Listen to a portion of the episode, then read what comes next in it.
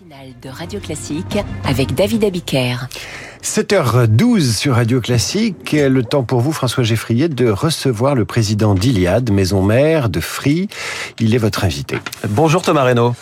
Bonjour François Geffrier. Bienvenue sur Radio Classique. Vos résultats publiés hier sont intéressants car ils illustrent le fait que dans cette période de forte inflation, certains grands acteurs peuvent maintenir leur prix inchangé et prendre donc sur leur marge puisque votre chiffre d'affaires progresse de 10% sur ce premier trimestre mais votre bénéfice chute de 60%.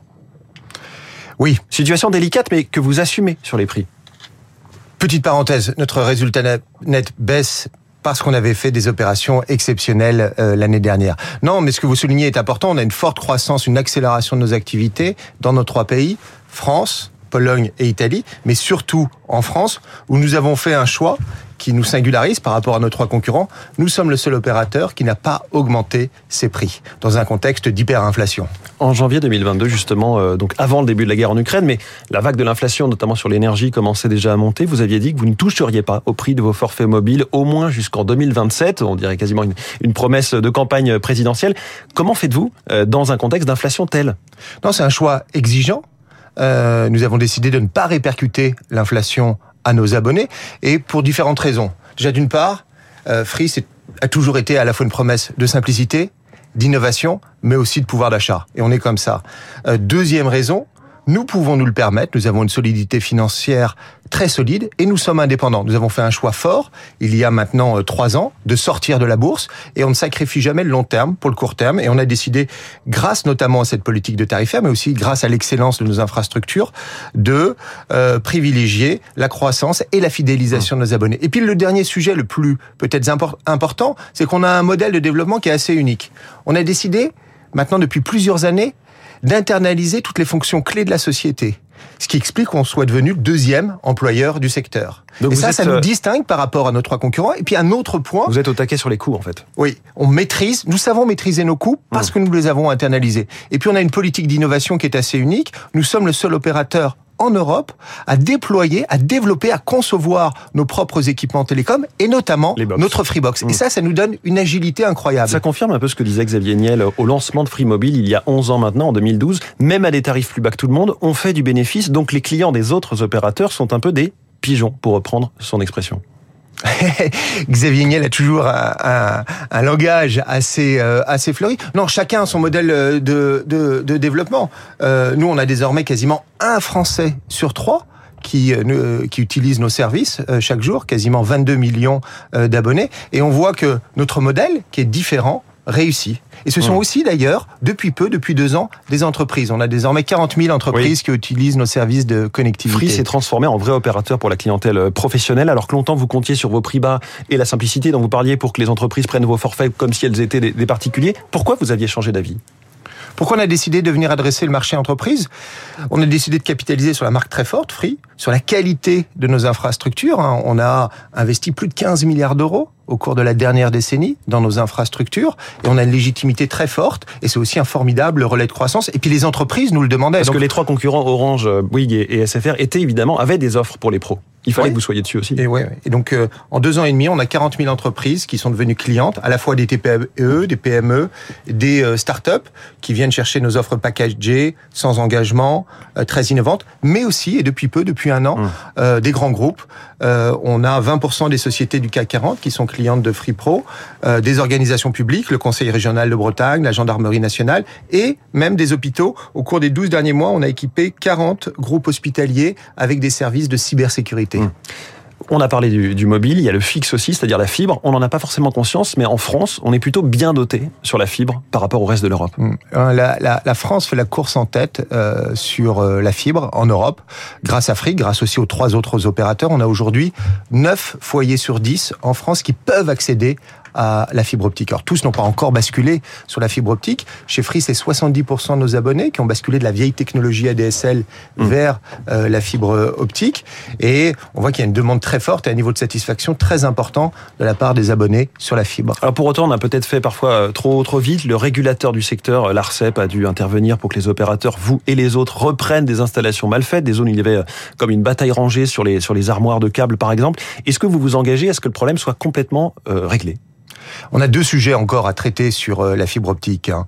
Euh, nos services de connectivité, les opérateurs télécoms sont devenus tellement importants dans le quotidien des Français, aussi bien d'un point de vue personnel que professionnel, qu'on doit tendre vers un taux de satisfaction de 100%. On est à 95% aujourd'hui et vers zéro mmh. dysfonctionnement. On a deux enjeux. D'une part, on doit terminer nos déploiements on a aujourd'hui 90% du travail a été fait, mais les 10 derniers pourcents sont dans des zones rurales, des zones montagneuses, des zones difficiles d'accès. Ça va prendre encore un hmm. peu de temps. Ça, c'est le déploiement brut, mais sur la qualité du déploiement. Et je comprends l'impatience euh, des Français qui n'ont pas encore la fibre optique. Et Deuxième, euh, deuxième dimension, on a dans certains cas, qui restent ultra minoritaires, certains dysfonctionnements, notamment sur des déploiements qui ont été faits au milieu des années 2000, au hmm. tout début euh, de la fibre optique, lorsque les architectures n'avaient pas été normalisées.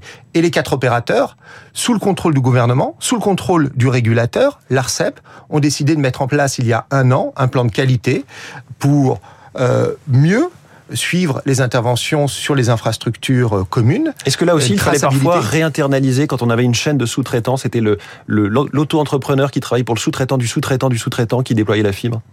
Oui, c'est enfin euh, c'est le cas et d'ailleurs les opérateurs ont pris collectivement euh, l'engagement de ne pas avoir plus de deux rangs de mmh. sous-traitance. On n'a pas attendu ce plan de qualité chez Free pour mettre en place cette euh, mesure. nous avons beaucoup recruté, nous avons beaucoup internalisé nos déploiements. Chez Free, c'est environ 4500 personnes qui travaillent quotidiennement sur la fibre optique. Mais je peux vous dire que les quatre opérateurs sont pleinement engagé euh, dans ce plan mmh. de qualité. Thomas Reynaud, directeur général d'Iliad. Iliad se transforme en groupe européen. Vous êtes un groupe européen. Vous êtes même le sixième déjà opérateur télécom en Europe, euh, avec effectivement France, Italie, Pologne. Le but, c'est de passer à la troisième place. Pourquoi cet objectif et surtout comment y arriver? Un, par passion, pour euh, les télécoms, euh, qui euh, sont, qui était une industrie assez incroyable, qui a transformé le quotidien des Européens. On est aujourd'hui présent en France, en Pologne, en Italie. On a 47 millions d'abonnés, ce qui représente un peu plus de 10% de la population de l'Union européenne. Et on souhaite saisir des nouvelles opportunités de croissance. Mais est-ce que ça a du sens d'être européen quand on sait que le marché des télécoms est très national? On prend son forfait dans son pays. Qu'est-ce que vous apporte le fait d'être en Pologne et en France, par exemple? Existe tout de même des sur vos achats. Il existe tout de même des économies de coûts, des synergies. Puis moi, je suis persuadé, et c'est peut-être une différence avec euh, les États-Unis, où les champions du numérique, de la souveraineté euh, numérique américaine sont les grandes plateformes, euh, les Google, les Apple euh, ou les Facebook. Il se trouve qu'en Europe, les, les, les champions, les, les, défenseurs de la souveraineté numérique européenne sont les opérateurs télécoms. Et avoir une plateforme européenne a beaucoup de vertus, ne serait-ce que dans le dialogue que l'on peut avoir avec ces grandes plateformes plateformes extra-européennes, les TikTok, les Google ou euh, les Facebook. Précisément, TikTok, Google, Facebook, euh, Booking, Amazon, Wikipédia, elles sont 19 grandes plateformes. Euh, depuis vendredi, elles s'appliquent le, DSA, cette réglementation européenne qui contraint notamment sur les contenus, la transparence, la publicité. Et pour vous, opérateurs français, européens, c'est une bonne nouvelle qu'il y ait enfin des règles sur ces grands noms. C'est une réglementation qui était probablement, qui est probablement nécessaire pour protéger les citoyens européens compte tenu de l'importance prise euh, même dans la vie démocratique, de beaucoup de, de, plus en plus de Français s'informent à travers euh, TikTok, Facebook. Donc c'était nécessaire, mais je considère que c'est pas suffisant.